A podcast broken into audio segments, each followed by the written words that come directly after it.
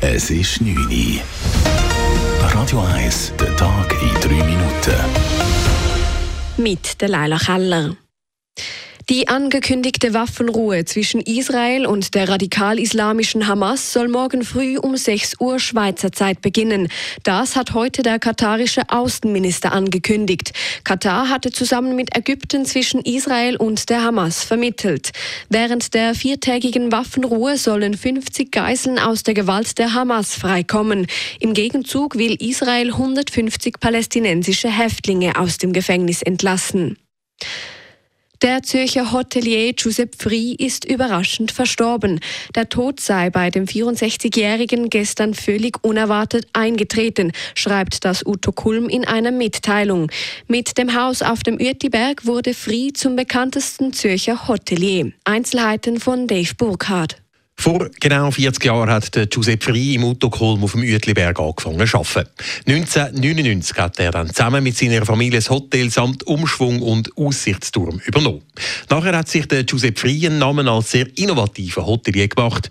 Die Anlage auf dem Uetliberg ist stetig erweitert worden. Verschiedenste Events sind im und ums Hotel durchgeführt worden. Der umtriebige Hotelier ist darum auch immer wieder in Konflikt mit Umweltschützern oder dem kantonalen Baugesetz geraten. Erst im letzten Jahr hat der Giuseppe Preis Utto Kulm seinem Sohn Fabian übergeben. Dave Burkhardt, Radio 1.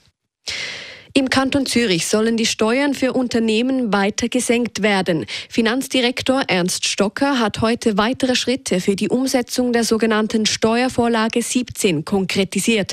Der Regierungsrat beantragt dem Kantonsrat eine Senkung des Unternehmenssteuersatzes von 7 auf 6 Prozent. Die Senkung sei moderat und gleichzeitig nötig, betont Stocker. Andere Kantone hätten die Steuern für Unternehmen in den letzten Jahren viel stärker gesenkt. Das bekomme Zürich deutlich zu spüren. Der Kanton Zürich liegt im interkantonalen Wettbewerb auf dem letzten Rang.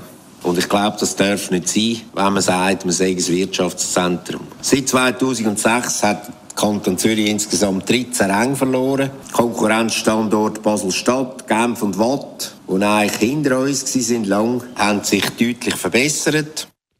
Im Gegenzug zur Steuersenkung für Unternehmen sollen große Aktionäre mehr Steuern auf Dividenden bezahlen. Der Schweizer Panzerdeal mit Deutschland ist unter Dach und Fach.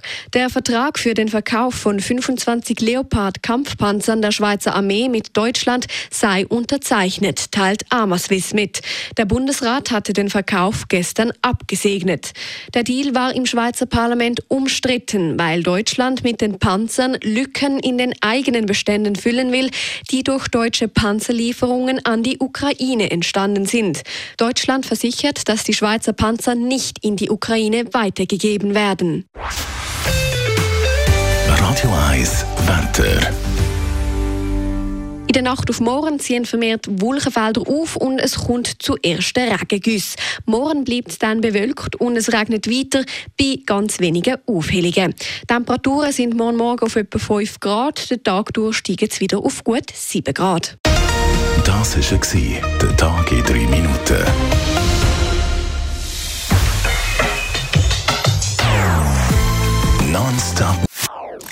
Das ist ein Radio 1 Podcast. Mehr Informationen auf radio1.ch.